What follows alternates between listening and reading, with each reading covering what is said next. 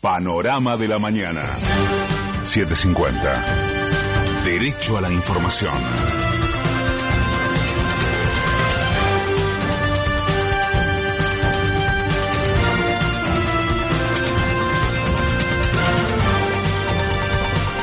La hora 6, el cielo está ligeramente nublado en Buenos Aires. Humedad 65%, temperatura 17 grados 3 décimas.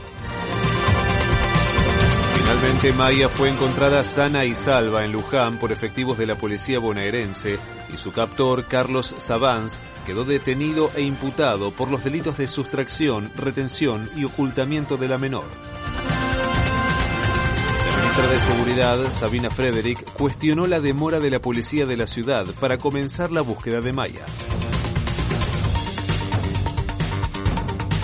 Esa información nos llega por distintos medios. Parece que la policía de la ciudad demoró muchas horas en tomar la denuncia. No sé si por la situación en la que vivía la mamá desconsideraron su angustia y, y su demanda. Y bueno, y sí, fue la solidaridad del barrio la que obligó a que la policía de la ciudad se tomara en serio lo que había pasado.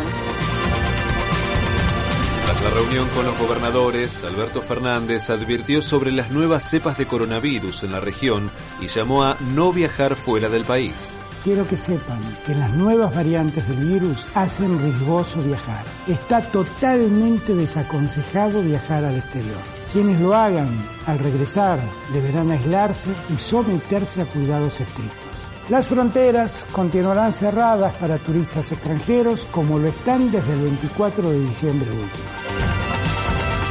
En las últimas 24 horas se detectaron en el país 8.328 nuevos contagios y se confirmaron 155 muertes más por coronavirus.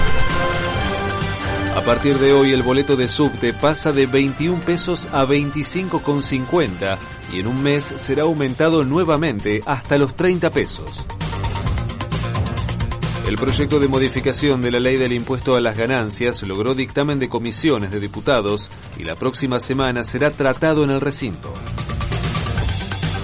Se desarrolla un incendio de grandes proporciones en un supermercado del barrio de Villa Urquiza, donde debieron ser evacuadas todas las viviendas de la manzana.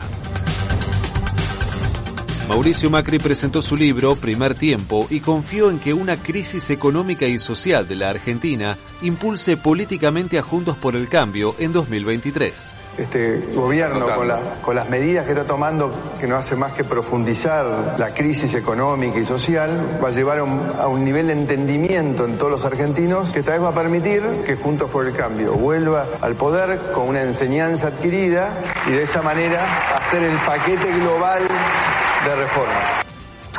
Jujuy. Tras protestar por una construcción en un parque público, vecinos de la capital provincial fueron reprimidos por la policía y denuncian que la fuerza hizo tareas de inteligencia previa. Santa Fe. Marcelo, da, Marcelo Saín dejó de ser el ministro de Seguridad santafesino y fue reemplazado por el exdiputado Jorge Lagna. Patria Grande. Durante la última jornada, Brasil reportó otros 87.000 nuevos contagios y confirmó más de 2.700 muertes más por coronavirus. El presidente de México, Andrés Manuel López Obrador, anunció que el país dejará de exportar petróleo crudo y comenzará a refinar todo lo extraído de los yacimientos en territorio azteca. De afuera. Luego de que Joe Biden calificara a Vladimir Putin como un asesino, el presidente ruso lo desafió a un debate abierto y transmitido por Internet. Desde hoy, por el término de un mes, en Francia rige un confinamiento en 16 departamentos, incluido París, con el objetivo de detener la tercera ola de contagios. La nubosidad irá en aumento a lo largo de la jornada y se esperan lluvias aisladas hacia la noche con una máxima de 25 grados.